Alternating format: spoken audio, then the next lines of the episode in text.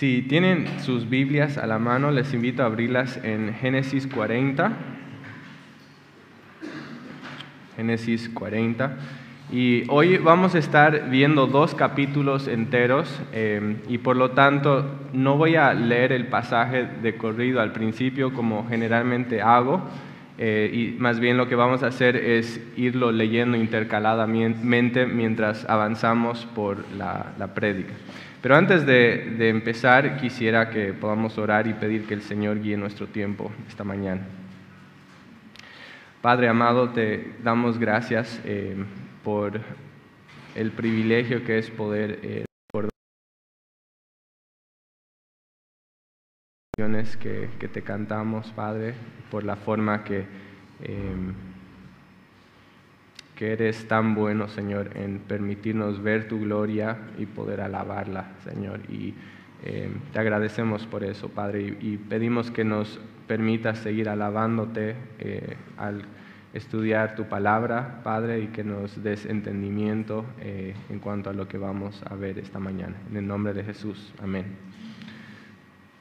Bien, hemos estado por varios meses ya haciendo un estudio y avanzando por medio del libro de Génesis y por algunas semanas hemos estado viendo la vida de José. Y ahora nos encontramos justo al medio de la historia de José y si podemos recordar un poco lo que ha pasado anteriormente, hemos visto que José ha sido entregado por sus hermanos a un grupo de comerciantes madianitas que se lo llevaron a Egipto, que lo, envía, que lo vendieron a la casa de Potifar. Hemos visto cómo en la casa de Potifar José empieza a ganar la confianza de su amo, cómo llega a ser el, mayordomo de la casa, estar a cargo de, de todo el hogar, de, de, todos los negocios de Potifar, y que básicamente llega a, ascender en, en, esa montaña. ¿no? Y justo cuando está en la cima de la montaña y cuando todo parece bien en su vida otra vez, vemos que la esposa de Potifar empieza a mirarlo con deseo, que le hace propuestas indecentes para que, para que José se acueste con ella.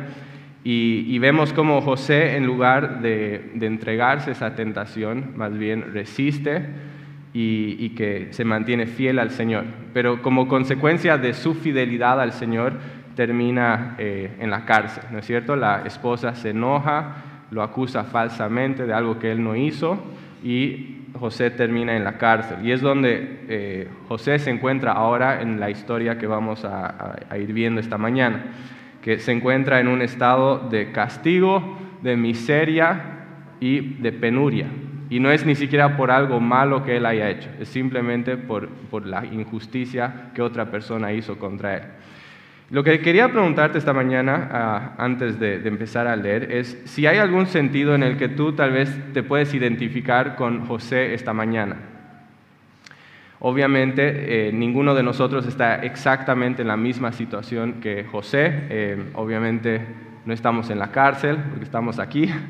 Eh, no estamos atravesando exactamente la, las mismas circunstancias. Pero quería preguntarte si te puedes identificar con José en algún sentido, en, el sentido, por ejemplo, de, estar pasando alguna angustia o dificultad muy grande en tu vida, o de estar pasando una situación donde tal vez las cosas no han salido como tú quisieras que salgan, o donde tal vez el futuro es incierto, o donde tal vez te sientes completamente solo. ¿Hay algún sentido en el que te sientes como José? ¿Hay algún sentido en el que tal vez tú estás en ese calabozo, por así decirlo, junto con José? Y, si es así, creo que este pasaje nos puede dar mucho aliento, mucho ánimo, porque nos muestra eh, aspectos claves acerca de quién es Dios y de cómo Dios actúa, que traen consuelo cuando una persona está en medio de un, un tiempo de aflicción, y al mismo tiempo porque nos da, eh, por medio del ejemplo de, de, José, nos muestra aspectos claves acerca de, un, de cómo un hijo de Dios debería actuar y, y, cómo debería responder en una situación como esta. Entonces pienso que puede ser algo de mucho provecho para nuestras vidas.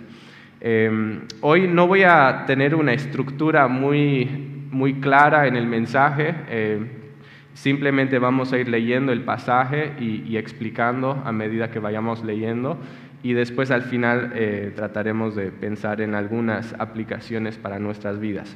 Entonces con eso vamos a ir directo al versículo 1 y dice así. Después de estas cosas sucedió que el copero y el panadero del rey de Egipto ofendieron a su señor, el rey de Egipto.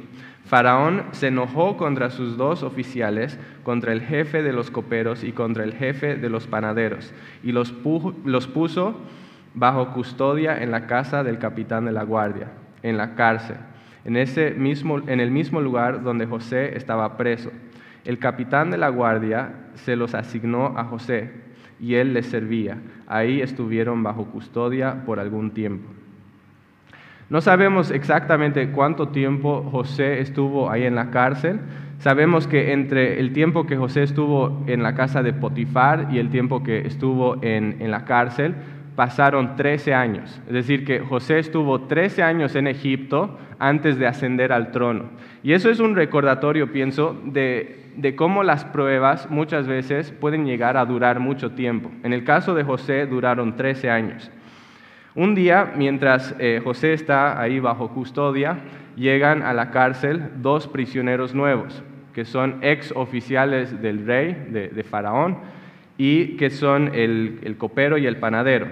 Ambos eh, puestos eran muy importantes porque ellos se encargaban de, o tenían responsabilidad sobre la pureza y la calidad de los alimentos que el rey consumía a lo largo de la historia han habido casos, han habido situaciones donde un rey moría envenenado por algún enemigo. Y entonces para evitar que esto suceda, eh, lo que acostumbraban a hacer en ese tiempo es que el rey tenga un copero. Y el copero básicamente lo que hacía era probar la bebida antes de dársela al rey.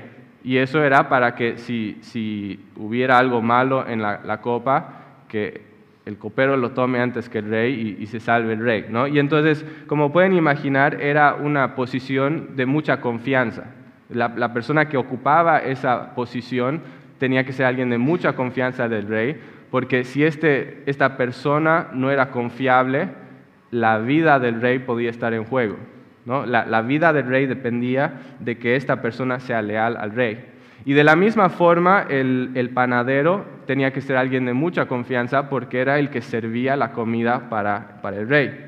Entonces el pasaje nos dice que en este, esta situación estos dos hombres ofendieron a su señor, que ofendieron a Faraón.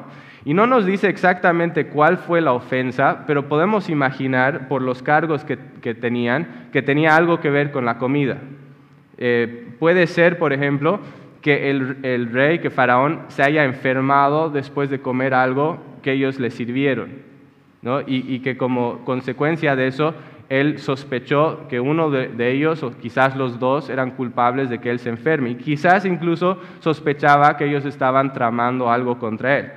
No sabemos exactamente si fue eso, pero en cualquier caso se ofendió y los puso en la cárcel por un tiempo hasta que se decida qué iba a hacer con ellos.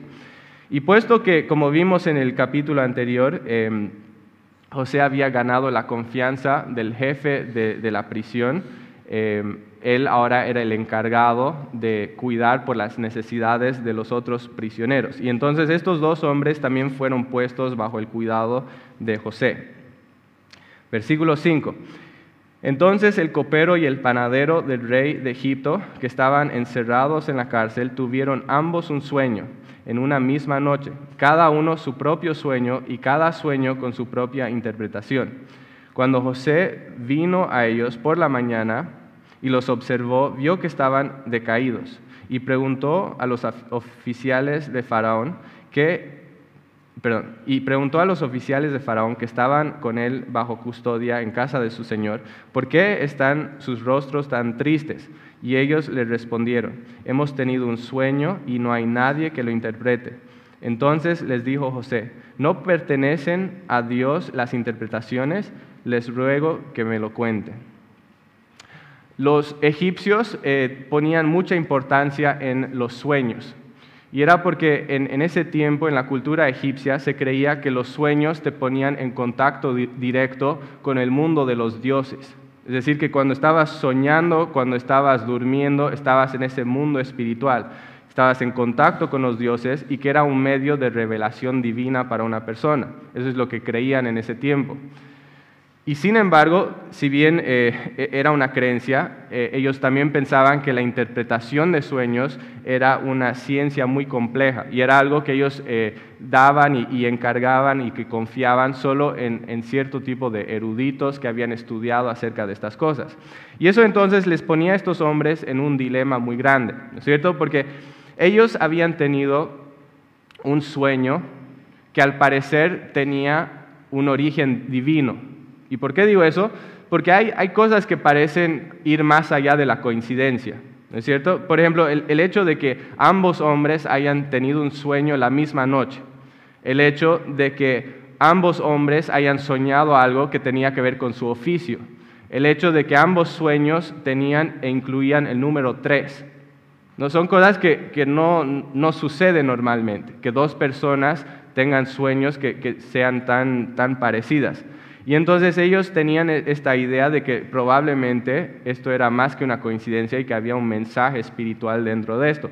Pero estaban en un problema porque se, estaba, se encontraban en la cárcel y no tenían acceso a esos magos y a esos sabios que eran los, que, los profesionales que sabían cómo interpretar estos sueños.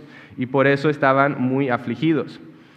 Y justo en ese momento nos dice que, que José vino a servirles y que observó que estaban decaídos y les preguntó, ¿por qué están sus rostros tan tristes hoy?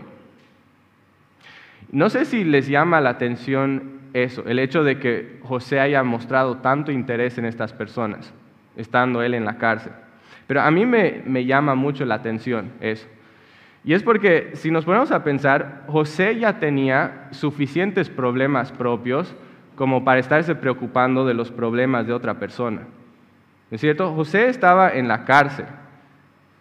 Y sin embargo, digamos, en, medio de, ese problema en el que él se encontraba, en lugar de, simplemente encerrarse en sí mismo, en lugar de simplemente pensar en sí mismo y olvidarse de los demás, como muchas veces hacemos nosotros cuando estamos atravesando por una, una prueba similar, José hace algo muy interesante. ¿Y qué es? Que él está entregando su vida en beneficio de otra persona, que Él está sirviendo a otras personas, que Él se está ocupando de la tarea que Dios le ha dado en ese momento, que es amar y servir a las otras personas que están bajo su cuidado. Y me, pongo a pensar que quizás esa habilidad de mirar más allá de sí mismo, de, no estar tan enfocado en su propio problema y más bien mirar a, los demás, es quizás lo que le ayudaba a poder tener una buena actitud en medio de esta cárcel y no a hundirse en, un desánimo total. Al entender que, estos hombres estaban desanimados porque no podían entender la interpretación de su sueño, eh, José les, les dice, no pertenecen a Dios las interpretaciones, no pertenecen a Dios las interpretaciones. ¿Y qué es lo que José está diciendo al decir esto? José está manifestando una increíble confianza en Dios. Porque lo que José está mostrando aquí es que él no tiene la respuesta, él no tiene la solución, él no es la solución que estos hombres necesitan. Y sin embargo tiene una increíble cantidad de confianza en que sin importar cuál sea el problema que una persona enfrenta, que Dios siempre es la solución. Y él confía de que Dios es el que dará la respuesta. Y entonces con esa confianza, él invita a estos dos hombres a poder contar cuál es el, el sueño y él procede a interpretar sus sueños. Versículo 9.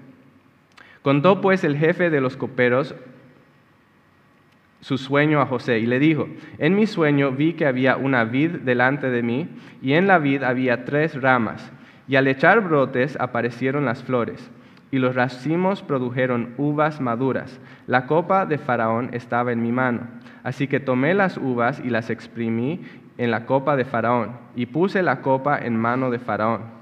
Entonces José le dijo, esta es la interpretación. Los tres sarmientos son tres días. Dentro de tres días Faraón levantará su cabeza, le restaurará a su puesto y usted pondrá la copa de Faraón en su mano como acostumbraba antes, cuando era su copero. Solo le pido que se acuerde de mí cuando le vaya bien y le ruego que me haga el favor de hacer mención de mí a Faraón y me saque de esta casa porque la verdad es que yo fui secuestrado de la tierra de los hebreos y aún aquí no he hecho nada para que me pusieran en el calabozo. Y vemos acá entonces que Dios es fiel en proveer para José la interpretación de este sueño. Y el mensaje es bastante sencillo, es que al, al cabo de tres días Faraón traerá al copero de vuelta y que le restaurará su posición como copero en el palacio.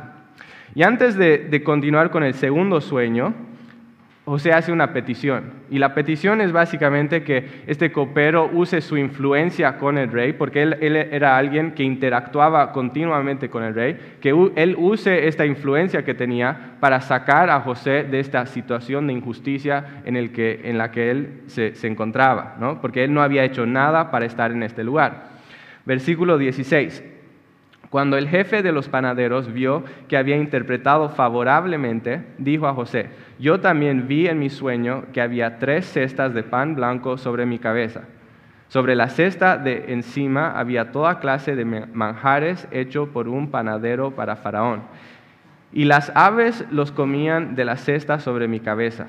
Entonces José respondió, esta es su interpretación. Las tres cestas son tres días. Dentro de tres días Faraón le quitará la cabeza de sobre usted, le colgará en un árbol y las aves comerán la carne de su cuerpo. Si bien había una similitud, porque ambos sueños tenían que ver con qué iba a suceder al cabo de tres días, en este caso el, desenlace no es tan agradable, el mensaje no es tan agradable, porque en lugar de ser restaurado, este hombre iba a ser hallado culpable, iba a ser sentenciado, iba a ser ejecutado. Yo me pongo a, pensar cómo habrá sido ser José en ese momento. ¿Qué, mensaje más feo, qué horrible tener que dar ese mensaje a una persona. Y sin embargo vemos que, José es fiel en ser un mensajero eh, correcto, que da el, mensaje verdadero sin dar muchos rodeos. Y me ponía a pensar cómo es así que, nosotros en ciertos sentidos somos llamados a ser mensajeros fieles, que, somos llamados a, proclamar el, mensaje de, de, Jesucristo. A veces las personas no, a, las personas no les gusta ese mensaje y cómo nosotros somos llamados a no cambiar el mensaje, sino darlo fielmente, sin importar cómo una persona pueda recibirla, ¿no? porque somos llamados a, ser mensajeros, mensajeros fieles del Señor. Y entonces el capítulo 40 termina mostrando cómo estas dos interpretaciones se, se cumplen y nos dice, y sucedió que al tercer día, que era el día del cumpleaños de Faraón, este hizo un banquete para todos sus siervos y levantando la cabeza del jefe de los coperos y la cabeza del jefe de los panaderos en medio de sus siervos, y restauró al jefe de los coperos a su cargo de copero, y éste puso la copa en mano de Faraón, pero ahorcó al jefe de los panaderos. Y vemos que la, la interpretación que José da se cumple al pie de la letra. Ahora, la pregunta es, ¿por qué este cumplimiento es tan importante en la historia de Génesis? Y no es principalmente por lo que esto implica para el copero y el panadero. Esto es importante por lo que implica en cuanto a José. Porque lo que esto nos muestra es que e, este cumplimiento establece a José como un hombre capaz de dar una interpretación correcta y capaz de, interpretar un sueño correctamente. Y eso es importante por lo que va a suceder a continuación. Ahora, quiero que nos pongamos por un momento en los zapatos de José. ¿no? Ustedes han dado una interpretación correcta, esa, esa interpretación se ha cumplido, ahora el copero está nuevamente en la presencia del rey, está sirviendo al rey. ¿Qué es lo que ahora estás pensando? Estás pensando, bueno, ahora hay una esperanza, ¿no? Ahora voy a salir de aquí porque ahora por fin hay alguien que pueda interceder por mí delante de Faraón. Ahora hay alguien que pueda eh, sacarme de mi miseria. Hay alguien que va a poder cambiar esta situación de, de injusticia en la que me encuentro. Y entonces tus expectativas estarían muy altas. Pero esas esperanzas se hacen pedazos muy rápidamente, porque en el versículo 23 vemos y leemos que el jefe de los coperos no se acordó de José, sino que se olvidó de él. Y de esa manera los días se convirtieron en semanas y las semanas se convirtieron en meses y los meses en años y José seguía esperando en la cárcel. ¿Por qué? Porque la única persona que podía hacer algo por él se había olvidado de él y no le interesaba su caso. Pero algo que creo que debería darnos mucho ánimo es, pensar que si bien las personas pueden olvidarse de nosotros, que Dios nunca se olvida, que Dios no se olvida de, su pueblo. Y eso es algo de increíble consuelo y de increíble paz cuando una persona está pasando un momento de aflicción. Pero quizás la pregunta que nos podríamos hacer es, si Dios no se ha olvidado, ¿por qué Dios no lo sacó? ¿Por qué Dios esperó que Él esté ahí dos años más antes de intervenir a su favor? Y creo que es importante entender que había una razón por esto, que, si Dios hubiera sacado a, a José del calabozo en ese momento, lo más probable es que José ni siquiera hubiera permanecido en Egipto. Probablemente se hubiera ido a otro lado. Y al irse a otro lado no hubiera estado ahí cuando era necesario que interprete este sueño, eh, no hubiera podido salvar de la hambruna a este pueblo, Israel nunca hubiera descendido a la tierra de Egipto, Israel nunca hubiera presenciado las, historias majestuosas que vemos en Éxodo, y, hubieran habido muchos elementos claves de la historia de redención que nunca hubieran llegado a suceder. Y por lo tanto, ¿por qué no sacó Dios a José del calabozo en ese instante? Era porque era necesario, por un bien mayor, que José permanezca ahí algún tiempo más. Yo me pregunto, ¿quiénes somos nosotros para decir que quizás Dios está haciendo lo mismo en nuestras vidas, en nuestra situación, cuando nos llama a esperar un poco más? ¿Cómo sabemos nosotros que Dios no está haciendo algo similar? que lo que hizo en la vida de José. Creo que si, si hay algo que este pasaje nos muestra muy claramente, es la importancia de esperar en los tiempos y en los planes de Dios, entendiendo que sus planes y sus tiempos son mejores y más altos que los nuestros. Y eso nos lleva al capítulo 41. Y este capítulo es muy importante porque es, es, lo que marca un, em, un momento de inflexión o de cambio en la vida de José, porque aquí vemos que José pasa de, ir de estar en el calabozo a estar en la gloria en el palacio. Versículo 1. Y aconteció que después de dos años, Faraón tuvo un sueño. Soñó que estaba de pie junto al Nilo. Y de pronto del Nilo subieron siete vacas de hermoso aspecto y gordas, y, parecía, y pasían en el carrizal. Entonces otras siete vacas de mal aspecto y flacas subieron del Nilo detrás de ellas y se pararon junto a las otras vacas a la orilla del Nilo.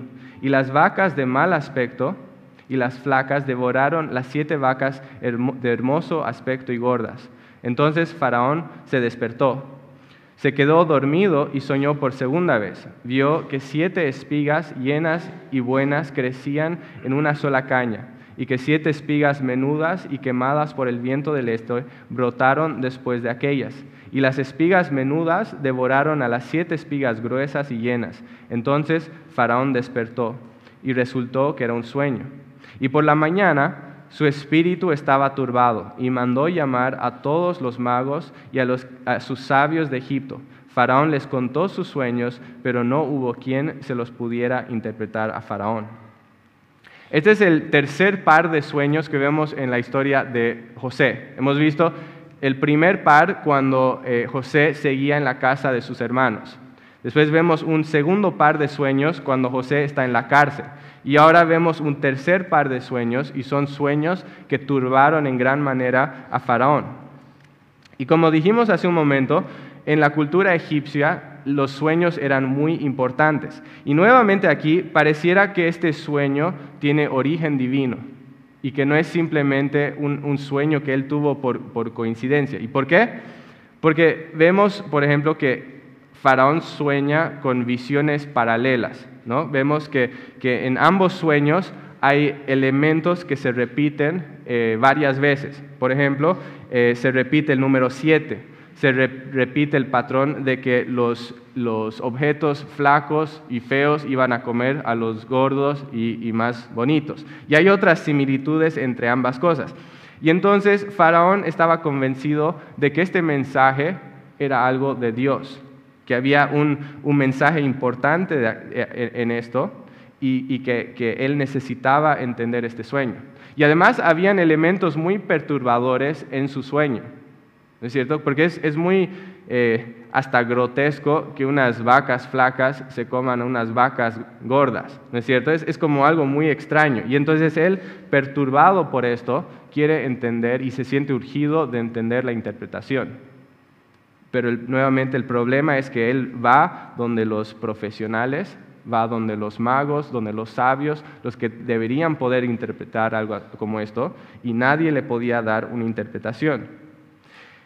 Y es en ese momento que vemos que el copero, después de haberse olvidado de José por dos años, de repente se acuerda de él y leemos lo siguiente en el versículo 9. Dice, entonces el jefe de los coperos habló a Faraón, quisiera hablar hoy de mis faltas. Cuando Faraón se, enojó con sus siervos y me puso bajo la custodia en la casa del capitán de la guardia, a mí y al jefe de los panaderos, él y yo tuvimos un sueño en una misma noche. Cada uno de nosotros soñó según la interpretación de su propio sueño. Y estaba ahí con nosotros un joven hebreo, un siervo del capitán de la guardia. Y se lo contamos, y él nos interpretó los sueños. A cada uno interpretó su sueño, tal como nos lo había interpretado, así sucedió. A mí me restableció Faraón en mi puesto, pero al otro ahorcó. Entonces Faraón mandó llamar a José y lo sacaron a prisa del calabozo. Después de afeitarse y cambiarse sus vestidos, vino a Faraón. Y Faraón dijo a José, he tenido un sueño y no hay quien lo interprete. Pero he oído decir de ti que hoy es un sueño y que lo puedes interpretar. No está en mí, respondió José a Faraón. Dios dará a Faraón una respuesta favorable. Entonces vemos que el, copero habla a Faraón, que, le, que recuerda lo que pasó, se lo comenta a Faraón, y de repente Faraón tiene una nueva esperanza. Porque si este hombre pudo interpretar correctamente el sueño del copero y se cumplió tal como él dijo, entonces quizás hay alguna esperanza de que ahora José pueda interpretar también su sueño. Y entonces afeitan a José como harían los egipcios, le ponen nuevas vestiduras y después de, alistarlo, de, prepararlo para entrar a la presencia del rey, lo traen rápidamente y eh, Faraón comenta el, el problema que tiene, que nadie puede interpretar su sueño. Y al final de esto, Faraón dice, pero he oído decir de ti que hoy es un sueño y que lo puedes interpretar. ¿Y cómo responde José a esto? A mí me encanta la respuesta de José, es hermosa. Porque en lugar de decir, ah, sí, yo soy el, experto en interpretar sueños, yo soy el, el genio, ¿qué es lo que dice? Dice, no está en mí, Dios dará a Faraón una respuesta favorable. Y lo que José está haciendo aquí es darle la gloria a aquel que merece la gloria, y es a Dios.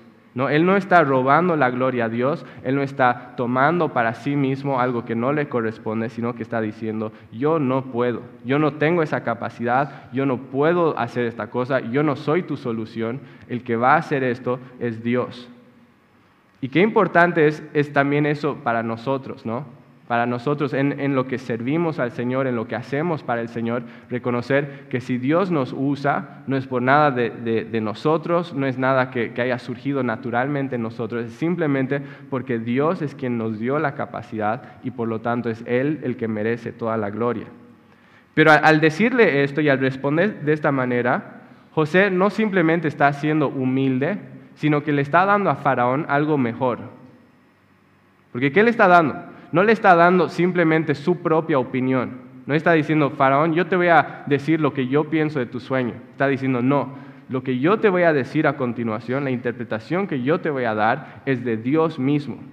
Y eso cambia completamente lo que va a decir, ¿no es cierto? Porque le da una relevancia mucho mayor y le da una, una autoridad que las palabras de José nunca podrían tener. Y entonces con esa aclaración, Faraón procede a, relatar su sueño nuevamente y, eh, y José procede a, a interpretarla. Versículo 17. Entonces Faraón dijo a José, en mi sueño yo estaba de pie a la orilla del Nilo y vi siete vacas gordas y de hermoso aspecto que salieron del Nilo, pasían en el carrizal. Pero sucedió que otras siete vacas subieron detrás de ellas, pobres, de muy mal aspecto y flacas, de tal fealdad como yo nunca había visto en toda la tierra de Egipto. Y las vacas flacas y feas se comieron las primeras siete vacas gordas, pero cuando las habían devorado no se podía notar que hubieran devorado pues su aspecto era tan feo como al principio. Entonces me desperté. En mi sueño también vi, en siete, siete espigas llenas y hermosas crecían en una sola caña, y que siete espigas marchitadas, menudas y quemadas por el viento del este brotaron después de aquellas. Las espigas menudas devoraron a las siete espigas hermosas. Se lo conté a los magos, pero no hubo quien me lo pudiera explicar. Entonces José dijo a Faraón, los dos sueños de Faraón son uno. Dios ha anunciado a Faraón lo que él va a hacer. Las siete vacas hermosas son siete años y las siete espigas hermosas son siete años. Los dos sueños son uno. Y las siete vacas flacas y feas que subieron detrás de ellas son siete años y las siete espigas quemadas por el viento del este serán siete años de hambre. Esto es lo que he dicho a Faraón. Dios ha mostrado a Faraón lo que va a hacer. Van a venir siete años de gran abundancia en toda la tierra de Egipto, y después de ellos vendrán siete años de hambre. Será olvidada toda la abundancia en la tierra de Egipto, y el hambre asolará la tierra. No se conocerá la abundancia en la tierra a causa del hambre que vendrá, que será muy severa en cuanto a la repetición del sueño a Faraón dos veces, quiere decir que el, asunto está determinado por Dios y que Dios lo hará pronto. Y entonces la, interpretación es bastante clara y a la vez bastante perturbadora, porque nos habla de que habrán siete años de gran prosperidad y al cabo de ese tiempo, al finalizar ese tiempo, siete años de gran hambruna que desolarán la tierra. Y sin embargo, cuando, cuando Dios eh, permite que Faraón escuche esta interpretación, no, les, no está dando la interpretación simplemente para que ellos se enteren de lo que va a suceder. ¿Por qué está dando la interpretación? Está dando la interpretación y el sueño justamente para que ellos puedan prepararse para lo que está por venir. No, no, es, no es simplemente para que se informen, sino para que se preparen. Y por lo tanto, en, los versículos que siguen, José empieza a dar algunas instrucciones en cuanto a qué deben hacer para prepararse eh, para, este tiempo de, de, abundancia y después de escasez. Versículo 33.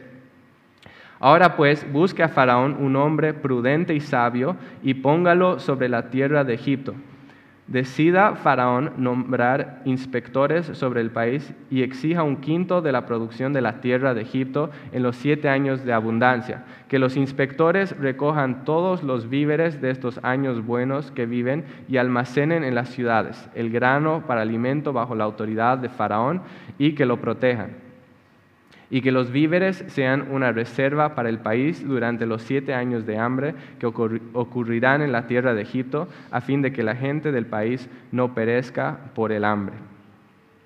Y entonces es interesante que aquí José procede a decirle al hombre más poderoso de la tierra qué es lo que tiene que hacer.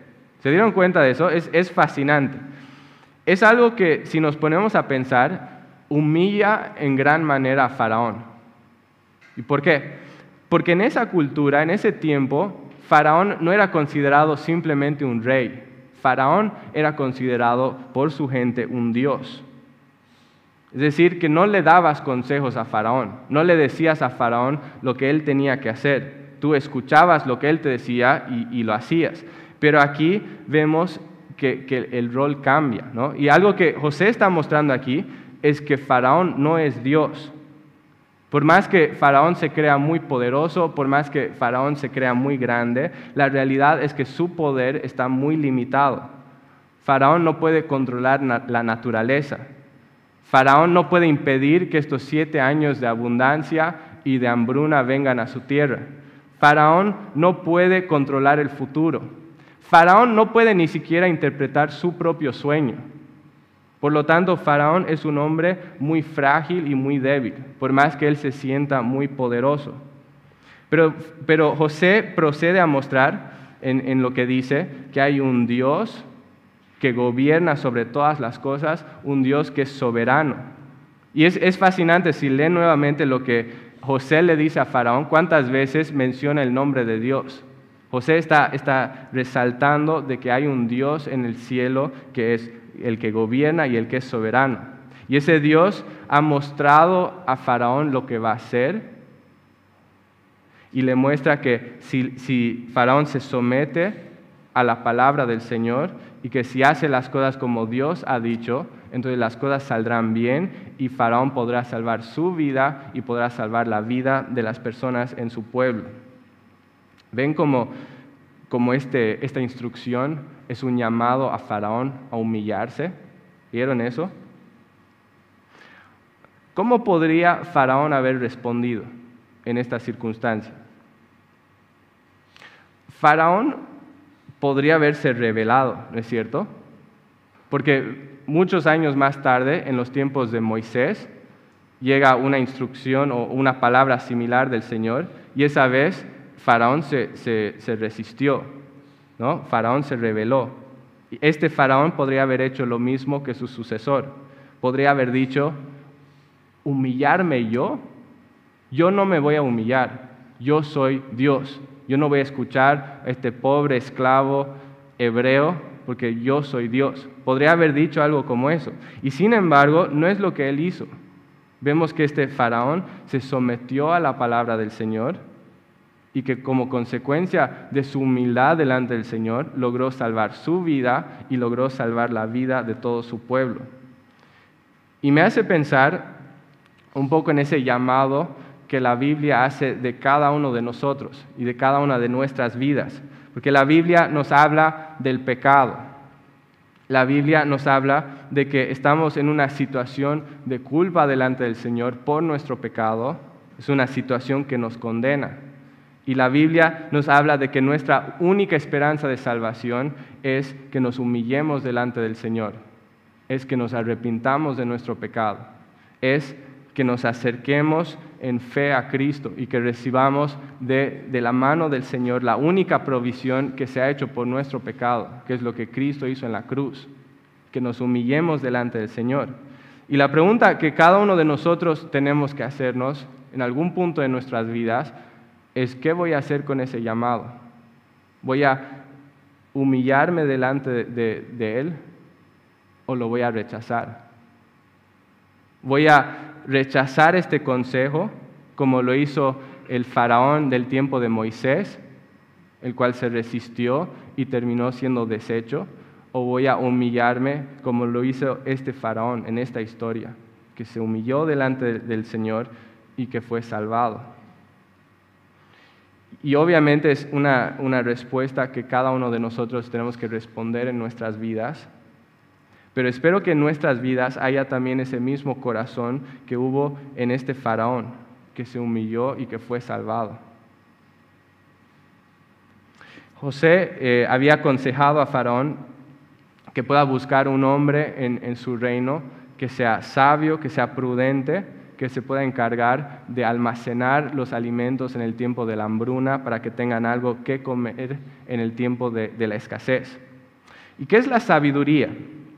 Me gusta una definición de, de un teólogo que se llama Steven Dempster y él dice que la sabiduría es la capacidad de evaluar una situación y desarrollar el mejor plan para afrontarla la capacidad de evaluar una situación y desarrollar el mejor plan para afrontarla.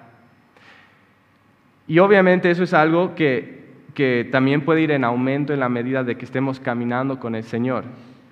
Pero Faraón al, al pensar en esto, decir, ¿quién puedo poner como encargado? ¿Quién es el hombre más sabio que yo conozco? No tenía otra alternativa que poner a José. ¿no? Él llegó a tal convicción de, que la presencia de Dios estaba en su vida, de que José era un hombre que caminaba con el Señor y que no había nadie más apto para guiar a este pueblo a través de esta crisis, que puso a José a cargo de almacenar los alimentos en el tiempo de la abundancia y de distribuirlos en el tiempo de la escasez.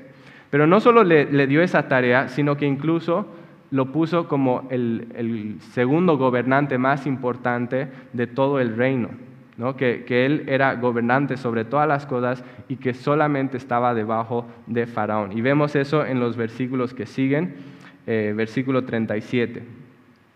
La idea pareció bien a Faraón y a todos sus siervos. Entonces Faraón dijo a sus siervos, ¿podemos hallar un hombre como este en quien esté el Espíritu de Dios? Y Faraón dijo a José, Puesto que Dios te ha hecho saber todo esto, no hay nadie tan prudente ni tan sabio como tú. Tú estarás sobre mi casa y todo mi pueblo obedecerá tus órdenes. Solamente en el trono yo seré mayor que tú. Faraón dijo también a José, mira, te he puesto sobre toda la tierra de Egipto.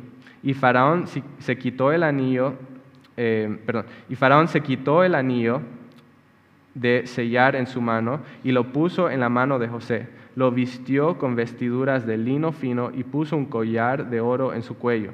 Lo hizo montar en su segundo carro y proclamaron delante de él, doblen la rodilla, y lo puso sobre toda la tierra de Egipto. Entonces Faraón dijo a José, aunque yo soy Faraón, sin embargo, nadie levantará su mano ni su pie sin tu permiso en toda la tierra de Egipto. Y Faraón llamó a José por el nombre Safnat Panea y le dio por mujer a Asenat, hija de Potifera, sacerdote de On. Y salió José para ver la tierra de Egipto. Como decía hace un momento, este es un momento de, de, inflexión o de cambio en la vida de José, porque aquí él pasa de estar en el calabozo a estar en la gloria.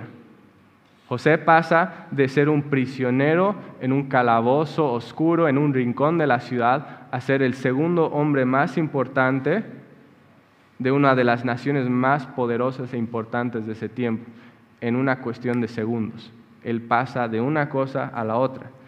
Y lo que vemos acá es que José no solo recibe autoridad, sino que recibe una nueva vida. José es restaurado. Todo lo que él perdió en esos años anteriores son restaurados a José y José incluso recibe más de lo que él tenía en el pasado. Y esto es para mí una imagen preciosa del tipo de restauración que Dios también trae en nuestras vidas. Que es posible en esta vida que atravemos por valles muy profundos de aflicción. Pero lo que es tan precioso del Evangelio es que la promesa que nos da el Evangelio es que no siempre será así. Que llegará el día donde Dios sacará nuestras cabezas del calabozo, como, lo, como sucedió con José, y que nos llevará al palacio de gloria. Y que en ese lugar nuestras aflicciones pasarán al olvido y nuestras lágrimas serán convertidas en gozo. Y es en, ese día de gloria, ese día del futuro, de nuestra esperanza futura, que quiero animarte a poner tus ojos si, estás atravesando por alguna prueba o alguna aflicción. Dios había permitido que José pase por este oscuro calabozo, pero ahora que José estaba al otro lado de esto, podía entender que sus sufrimientos temporales habían tenido un propósito más alto, que era un propósito de salvación y un propósito de rescate. Y era algo que había terminado y resultado en el bien para el pueblo y en la gloria para Dios. Versículo 46. José tenía 30 años cuando se presentó ante Faraón, rey de Egipto. Y salió José de la presencia de Faraón y recorrió toda la tierra de Egipto. La tierra produjo a manos llenas durante siete años de abundancia José recogió todo el fruto de estos siete años de abundancia que hubo en la tierra de Egipto y guardó el alimento en las ciudades.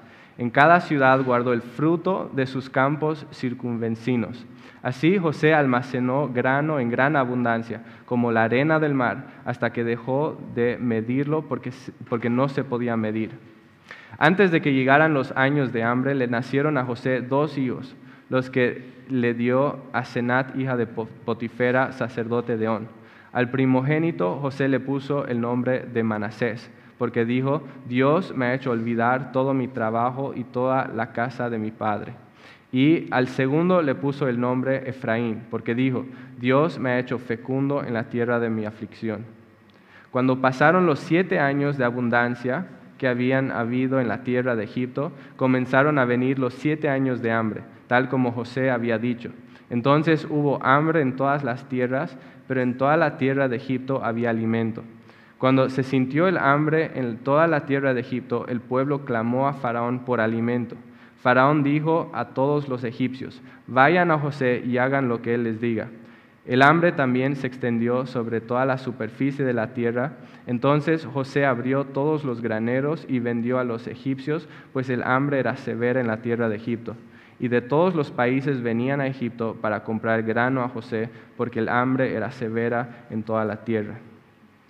¿Qué nos muestran estos últimos versículos? Nos muestran que la palabra que Dios había dado a través de José se cumplieron. Pero además de eso nos muestra que Dios capacitó a José para la obra a la cual lo había llamado así como también nos, capacita a nosotros para la obra a la cual nos ha llamado. Si Dios te ha llamado a algo, Él te va a dar lo que necesitas para poder llevar adelante esa obra. Y entonces José reconoce en todo esto la fidelidad de Dios. Y, es interesante cómo reconoce la fidelidad en los nombres que les pone a sus hijos. Porque en sus nombres, al, al primero le llama Manasés, que significa olvidar, y al segundo lo llama Efraín. Y Efraín significa dos veces fructífero. Y lo que José estaba reconociendo aquí es que era Dios el que le había dado esa gracia para poder olvidar los sufrimientos y las penas del pasado y que al mismo tiempo era Dios quien lo había hecho fructífero en esta tierra de sus peregrinaciones. Y qué bueno es para nosotros también poder confiar en la fidelidad de Dios en medio de nuestras vidas. Y entonces, habiendo llegado al, final de este, estos dos capítulos, quisiera que podamos pasar unos cuantos minutos pensando en las implicaciones de este pasaje para nuestras vidas. Y especialmente si nos encontramos en una situación de injusticia o de angustia en nuestras vidas, como vimos que José estaba atravesando en un principio. La primera, eh, bueno, antes de, hablar de lo primero, eh, lo que quisiera hacer en específico es, poder enfocarnos en dos aspectos del carácter y, de la forma que Dios obra, que son de mucho consuelo para una persona que está en medio de un tiempo de aflicción. Entonces, la primera realidad o verdad acerca de Dios que trae consuelo en nuestras aflicciones es que Dios es soberano, que Dios es soberano. La imagen que se nos presenta aquí de Dios no es la de un Dios débil, no es de un Dios impotente, no es de un Dios que ha perdido las riendas de la historia, no es de un Dios que, está a la merced de las fuerzas naturales de maldad o, de casualidad y que no sabe cómo hacer las cosas. No, no es la imagen que se nos da aquí. La imagen que se nos presenta en este capítulo es la imagen de un Dios soberano, la imagen de un Dios omnipotente, la imagen de un Dios que providencialmente dirige la historia de la humanidad y que en ningún momento pierde el control. Y eso es muy importante recordar si estamos en medio de un tiempo de aflicción en nuestras vidas. Si, si, en este momento de tu vida tú te encuentras en un valle profundo de aflicción, recuerda esto, que Dios está en control, que Dios está en control.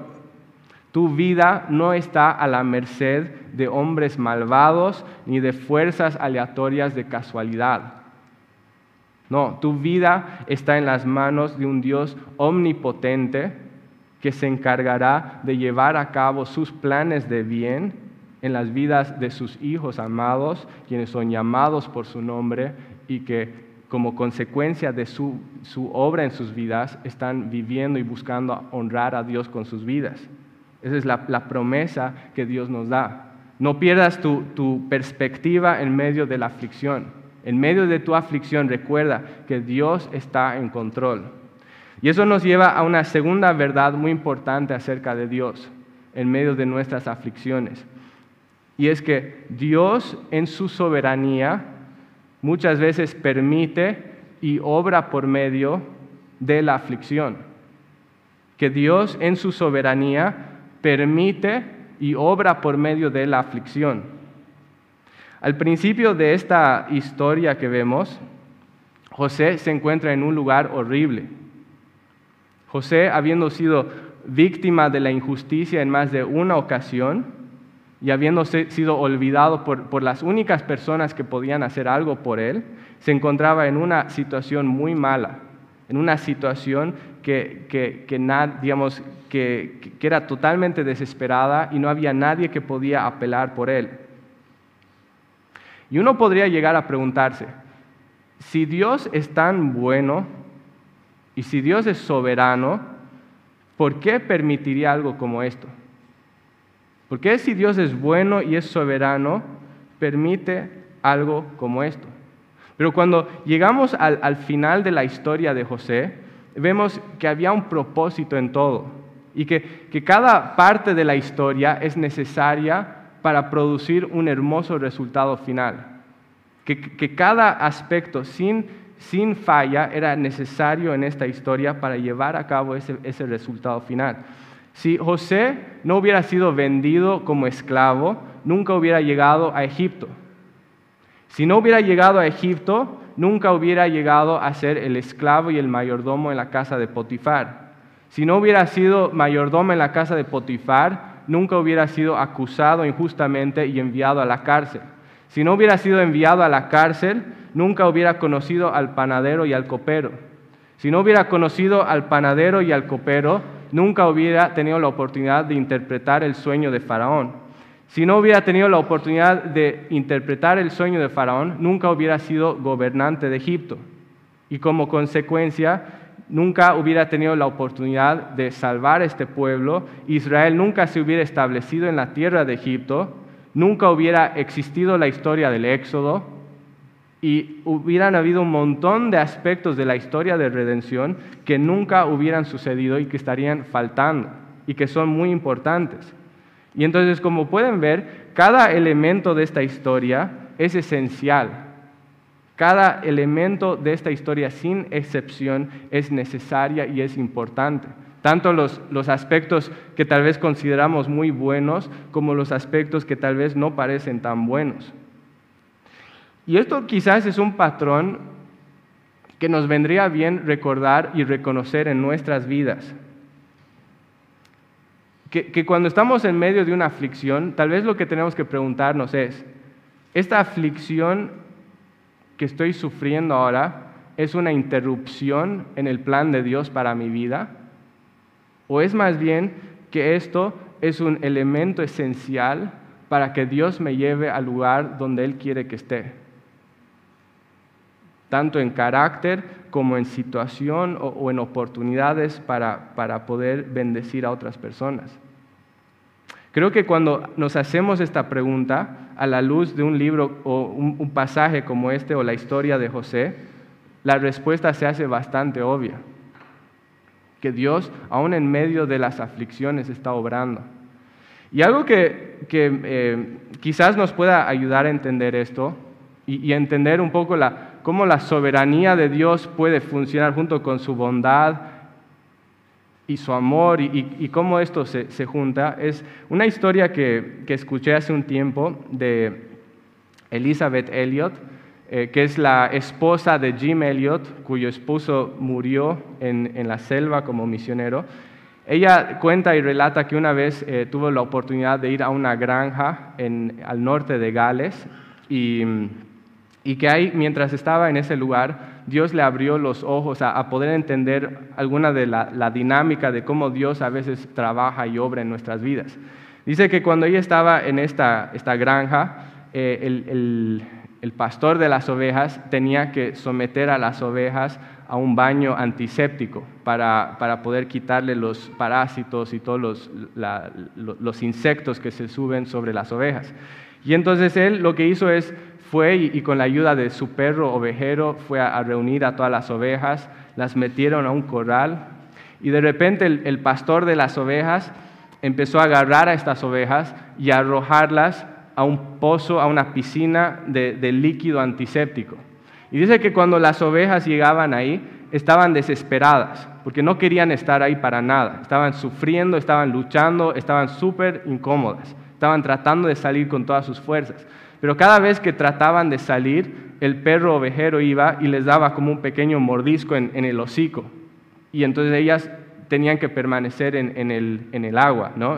tenían que permanecer en este líquido.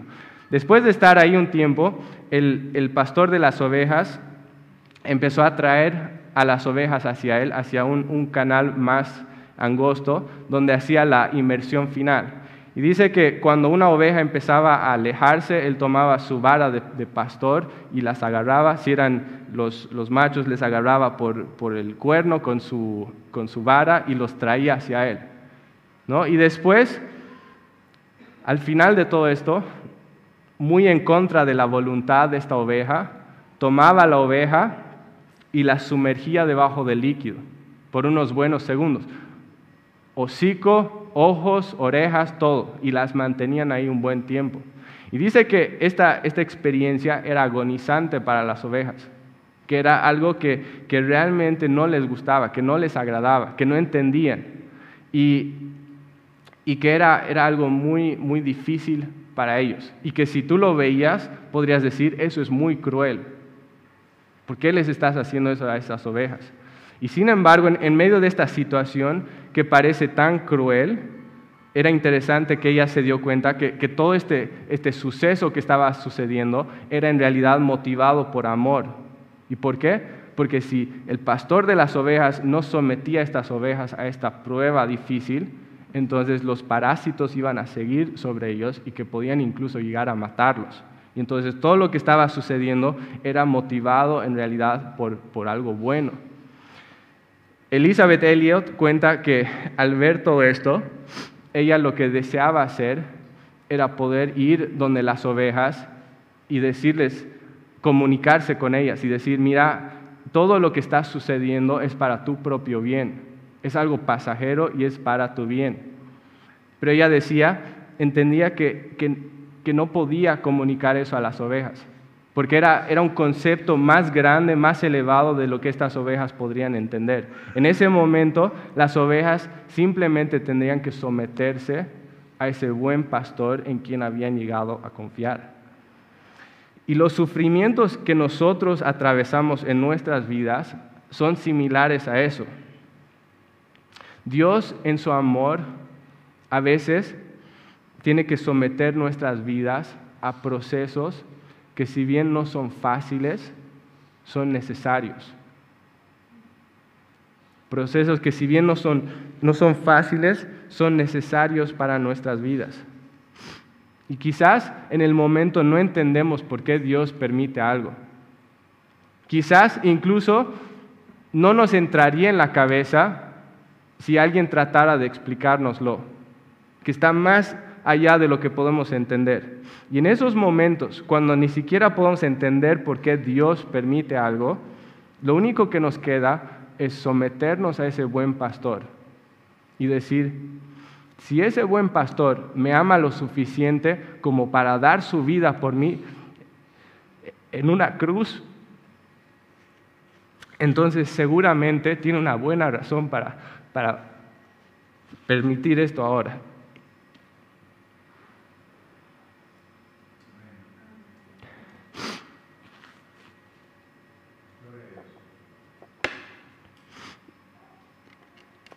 Perdón. No sé si para ti, pero esa verdad realmente es muy reconfortante para mí.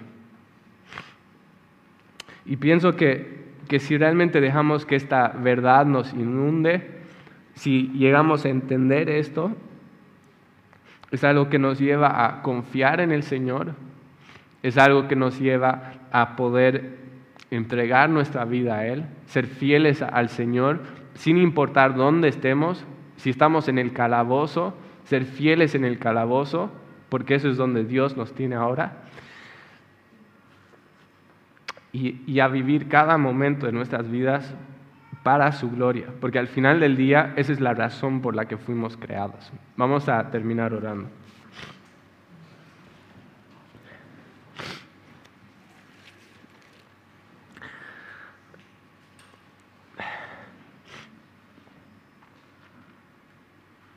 Padre amado, te, te, agradecemos porque al igual que José, Jesús fue exaltado del lugar de humillación al lugar de gloria.